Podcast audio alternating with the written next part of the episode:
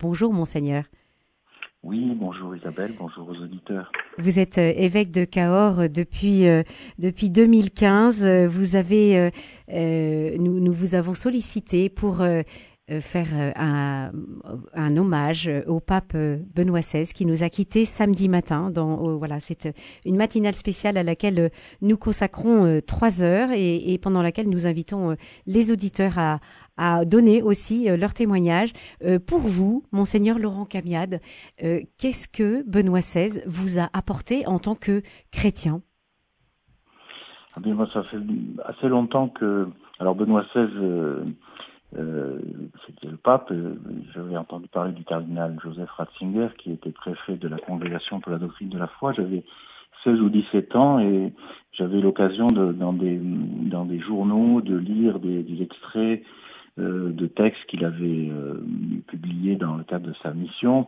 Alors je me souviens en particulier de euh, de, des, des, polémiques et des, et des, combats autour de la question de la, des théologies de la libération. Ah Moi, j'en avais retenu, j'avais été frappé par euh, voilà cette euh, insistance pour ne pas réduire la foi à un projet politique. Moi, ça, mhm. comme jeune jeune chrétien, ça m'avait ça m'avait fait réfléchir en profondeur, euh, ainsi que aussi d'autres textes qu'il qu'il écrivait sur différentes vérités de la foi, sur Jésus, vrai homme et vrai Dieu, ou sur euh, la foi qui euh, qui impose en fait une, qui suppose une, une conversion, un changement de vie. Euh, voilà, des textes de, de Joseph Ratzinger qui m'ont qui m'ont nourri et qui m'ont voilà comme, comme jeune jeune chrétien. Comme jeune chrétien. Avant même d'entrer au séminaire. Voilà. Et voilà. Et alors justement, vous êtes vous êtes entré au séminaire et vous avez été ordonné prêtre en 1992. On peut dire que vous avez vous avez eu le pape Benoît XVI euh, euh, vraiment comme, euh, comme une sorte de pasteur alors à ce moment-là, c'était c'était le pape Jean-Paul II, mais oui, mais il était déjà à la congrégation. Voilà, il travaillait, il travaillait de très près avec le pape et puis comme préfet toujours. Il a publié aussi beaucoup de livres. J'en ai lu un certain nombre. Alors un de ceux que je relis assez souvent, Foi chrétienne hier aujourd'hui, paru en 76, mais toujours d'actualité. Euh, j'avais pas mal travaillé aussi la théologie de l'histoire de Saint Bonaventure parce que c'est un auteur que j'ai étudié moi aussi euh, quand j'étais euh, séminariste et puis ensuite même comme prêtre dans mes études de théologie.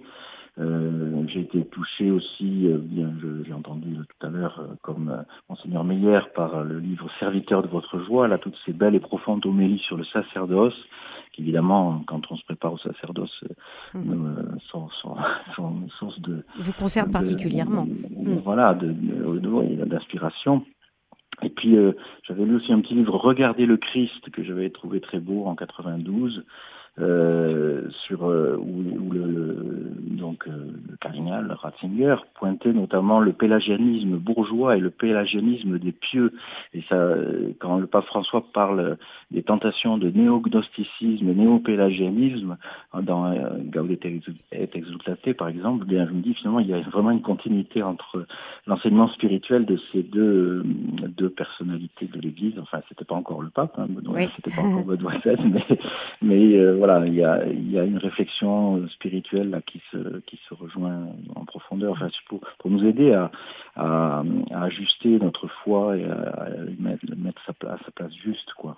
Oui. Voilà, après, il y avait aussi un très beau livre, un tournant pour l'Europe, que j'avais j'avais lu, Diagnostic et Pronostic sur la situation de l'Église et du monde. Enfin, ça, ça vaut encore le coup aussi d'être d'être lu, où il analyse, euh, en particulier, je me souviens, le, le terrorisme et la drogue. Euh, dire aujourd'hui les addictions, un peu comme des marqueurs de notre époque qui vit comme si Dieu n'existait pas.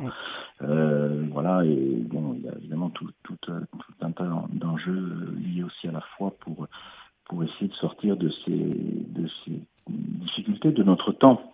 Oui, voilà. un, un, un, pape qui est encore euh, effectivement euh, dont, dont, les mots sont encore d'actualité. Merci beaucoup, euh, monseigneur Laurent Camiade, d'avoir été en ligne avec nous depuis Cahors.